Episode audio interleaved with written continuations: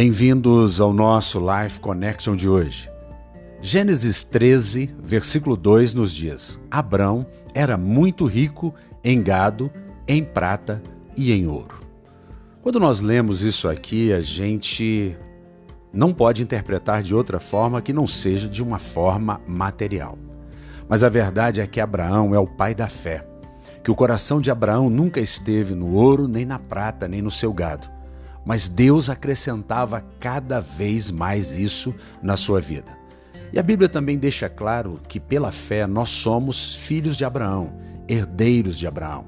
Somos filhos de Sara, a sua esposa, espiritualmente falando, é claro. E aí eu pergunto, por que que nós temos tanta dificuldade em lidar com a prosperidade? Houve um, um bom tempo em que as pessoas diziam que ser pobre era ser espiritual, quando na realidade isso não tem nada a ver com ser pobre ou ser rico. Você pode ser pobre e ser alguém arrogante, prepotente com aquilo que você tem, o pouco que você tem.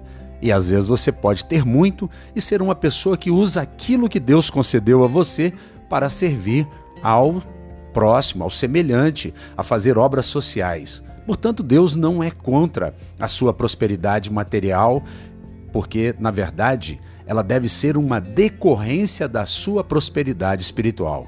Que a nossa alma seja próspera e que assim sejamos também prósperos na, na área material. Deus, ele tem prazer em te dar provisão de bens para que você use isso para a implantação do reino de Deus aqui na terra. Muitas pessoas, muitos cristãos não sabem disso, mas essa é a grande verdade. Roberto Shinkaiwaiki nos diz: se você tem vergonha da sua meta, ela não vai acontecer. Que nós tenhamos metas nesse mundo, que tenhamos sim metas de buscar um futuro melhor para os nossos filhos, em termos uma boa casa, um bom carro, em termos uma prosperidade familiar na nossa casa, mas que isso jamais seja algo que exerça domínio sobre nós. E aí eu quero dar alguns conselhos para você nesse sentido. Primeiro, tenha como modelo a fonte de inspiração pessoas ricas de sucesso que merecem a sua admiração por serem competentes, honestas, trabalhadoras e generosa. Segundo, não tenha vergonha de querer o melhor da sua vida ou para a sua vida. Livre-se também da mentalidade de que é mais honrado ser pobre do que ser rico. Isso não tem nada a ver.